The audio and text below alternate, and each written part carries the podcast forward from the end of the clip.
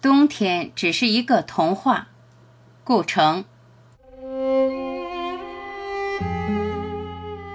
雪下大了，真大，藏起岩石的小塔。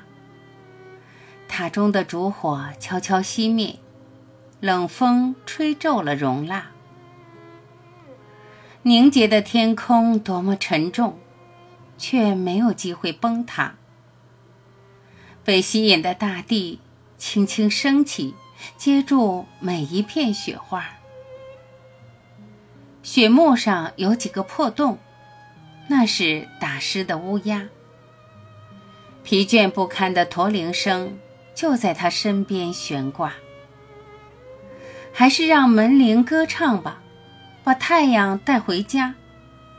我们是夏天的爱人，冬天。只是一个童话。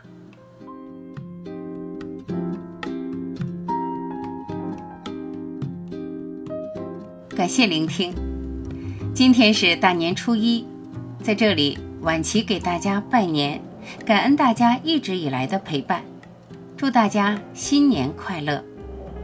好，我们明天再会。